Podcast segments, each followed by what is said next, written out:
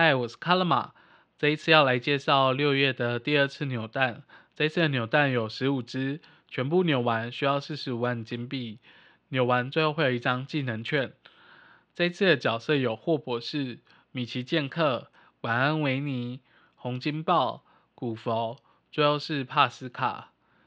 霍博士的技能是立即进入 Viva 状态，并消掉 V 字形上的字母字母。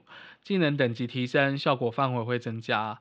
不过它的消除的角色数量其实并没有很多，所以它赚金币的效果还蛮普通的，没有特别好，可以拿来解 fever 状态的任务这样。再来是米奇剑客，可以消掉直牌与斜牌的字母字母。技能等级提升，效果范围会增加。那他每第四次使用技能的时候，他的其他两位伙伴也会出来，那他的消除范围还蛮大的。他技能一的时候赚金币的效果也还不错。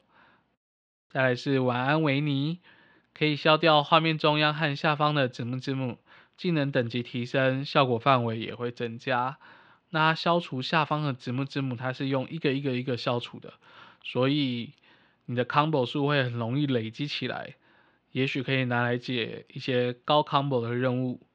再来是红金豹，点击出现的甜甜圈就可以消掉周围的字幕字幕。技能等级提升，出现的数量会增加。那它到技能等级五的时候，出现的甜甜圈的位置会像白雪公主的那样。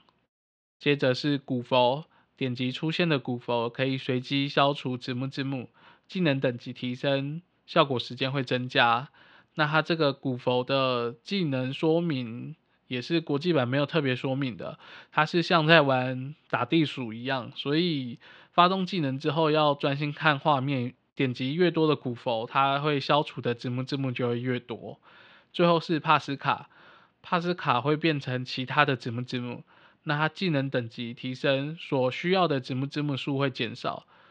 它提升到满技之后，好像只需要消除四只就可以发动技能。不过因为画面上的角色都变成帕斯卡了，所以要等到技能结束之后，你才能再看到帕斯卡出现。所以能不能拿来解一场游戏开很多次任务，就可能需要测试过才知道。